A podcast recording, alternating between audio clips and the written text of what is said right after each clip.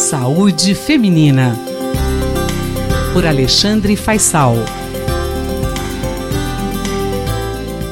Chegou o momento de você saber sobre as pesquisas de saúde com o Dr. Alexandre Faisal, médico pesquisador científico do Departamento de Medicina Preventiva da Universidade de São Paulo.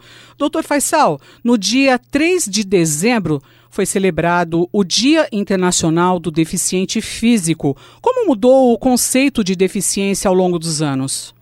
Bem, Miriam, esse é um tema bastante relevante. De fato, no dia 3 de dezembro foi celebrada a data que foi instituída pela Organização das Nações Unidas, a ONU, em 1992. E o objetivo da criação de uma data como essa é sensibilizar a comunidade para esses desafios enormes que as pessoas com algum tipo de deficiência têm que enfrentar.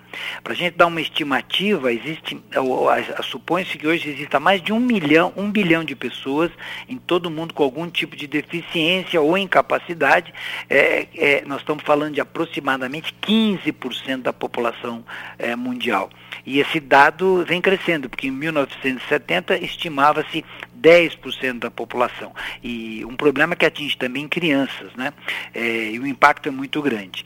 É, então, como eu disse, é um tema bastante relevante que vem mudando ao longo dos anos. A percepção, a concepção da, da deficiência vem é, mudando.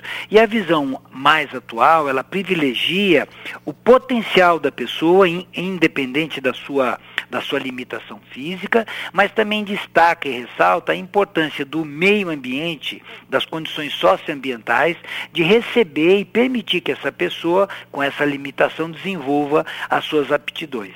É, então é importante que haja uma condição adequada e suficiente do ambiente para que essa pessoa possa viver com uma boa qualidade de vida sem grandes restrições. Doutor Faisal, eu gostaria de saber se você teria estimativas do número de pessoas que vivem com alguma limitação. Então, pesquisadores de diferentes universidades brasileiras tentaram estimar essa prevalência, a prevalência autorreferida, em que que a pessoa menciona a, a, presença da limitação, tanto no campo intelectual, quanto físico, auditivo e visual. E eles levaram em conta também variáveis sociodemográficas, o grau de limitação, a frequência do uso de, de serviços de reabilitação. Eles usaram dados da Pesquisa Nacional de Saúde, que é o inquérito populacional de 2003, e para essa pesquisa em particular, particular, publicada numa revista nacional Ciência e Saúde Coletiva, eles tiveram dados de 205 mil participantes. Bom, aos, quanto aos resultados, eles observaram que 6,2% da população estudada mencionava alguma deficiência, o que significava mais de 12 milhões de pessoas. A deficiência física eh, foi mais frequente em homens, com indivíduos com mais de 60 anos e na região Nordeste. A deficiência visual, por exemplo, foi a mais prevalente, com 3,6% da, das respostas positivas, e obviamente aumentou com a idade, assim como a deficiência auditiva.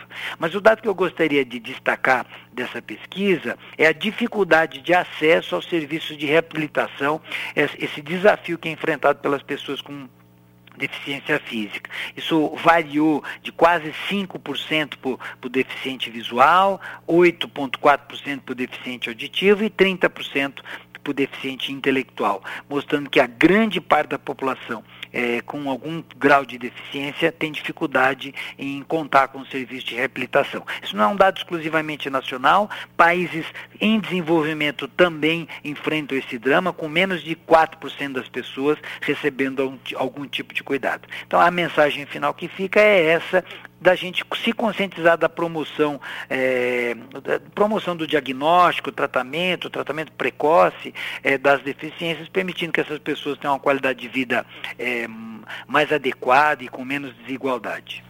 Eu sou a Miriam Ramos e esse foi o Dr. Alexandre Faisal, médico pesquisador científico do Departamento de Medicina Preventiva da Universidade de São Paulo. Saúde Feminina, por Alexandre Faisal.